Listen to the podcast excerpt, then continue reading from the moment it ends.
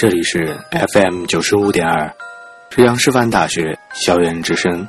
现在您收听到的是九五二奇妙物语，请注意你身后。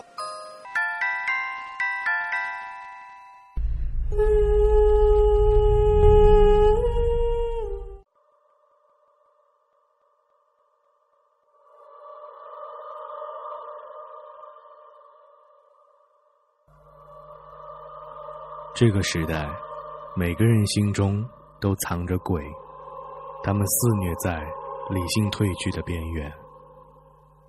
而接下来这些鬼话，多多少少都残留着现实的影子。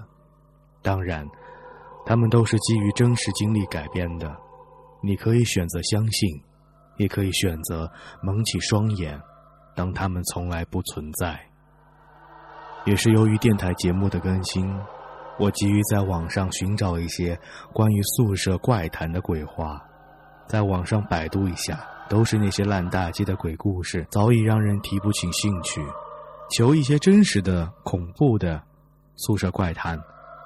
我在各大社交平台都发布了状态，终于知乎上一名化名为一席话的网友发私信给我：“你是不是要亲身经历的怪谈？”“对啊，那我待会儿发邮件给你，不要外传。”嗯，好的，谢谢。还有，你相信鬼吗？看到这里，我不由得愣了一下，开始敲击键盘。相信，也不相信吧。不一会儿，一个陌生的账号发来一份电邮，详细的记述了他在学生时代的住宿经历。我曾经在某某大学的某某学院上学。我记得我上大学那会儿是二零零六年，大四。由于要给新生挪宿舍，我们毕业班的男生全部要搬到老校区的紫阳南寝四号楼。当然，这是我们最不想去的地方，也是学校里传说闹鬼最厉害的地方。虽然这里叫做紫阳，但是完全是一个鬼气森森的地方。就算是夏天，也是阴风阵阵的。先来和大家说一下这个紫阳南寝。这个片区是整个学校地势最低的地方，而且处于最西边，只有孤零零建了四栋宿舍楼，传说是八十年代所建，也算是老房子了。但是非常奇怪，一二三号楼造的离大路都比较近，唯独这个四号楼孤零零的立在距离大路四五百米的地方，这也就算了。最让人懊恼的是，当年也不知道是谁选的址，把四号楼选在一座叫做灵丘的小山坡的西北面，也就是在山的背阴面。只要中午十二点过后，根本晒不到太阳。那一年的衣服，我都是用电吹风吹干的。所以大四的男生要么回家实习，要么搬出去租房，剩下几十号人零零散散。住在四号楼里，而且晚上这栋楼也是基本上黑黢黢的，毫无人气。当然，很多莫名其妙的故事就这样发生了。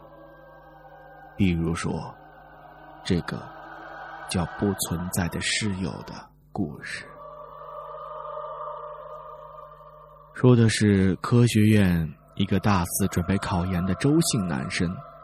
住在四号楼三楼最里间的那个宿舍，三零九。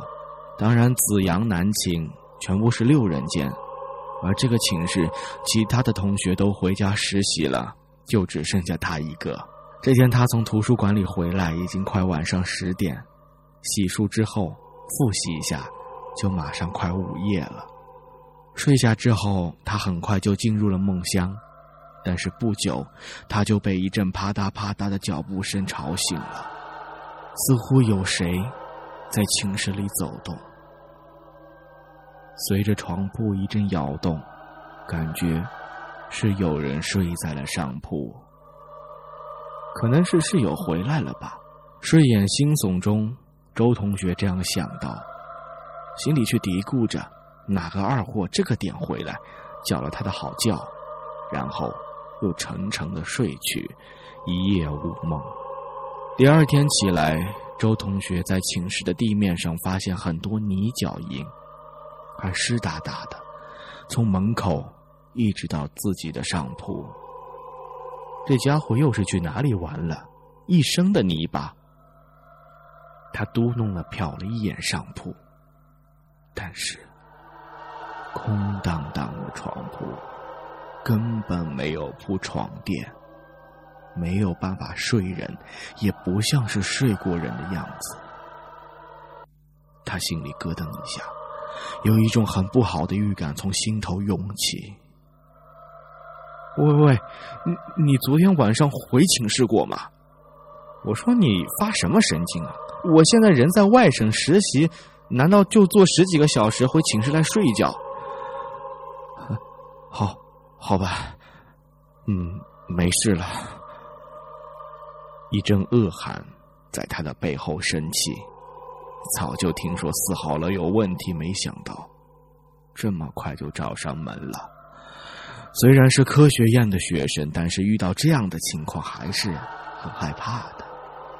这让他不禁想起有关于这栋楼的传说。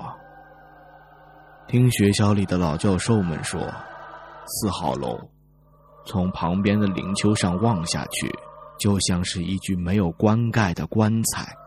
是整个学校风水最差的地方，他摇摇头，不敢再在寝室里待着了。但是因为没有钱租房子，只好白天躲在图书馆里，到了晚上，却不得不面对空空的宿舍。想来这个哥们儿胆子也是够大，这样的情况，他硬生生熬了三天。到了第四天晚上，他正裹着被子要强迫自己睡着的时候，脚步声又响起了。他把头别向墙，背对宿舍，双眼紧闭，想要熬过这个晚上。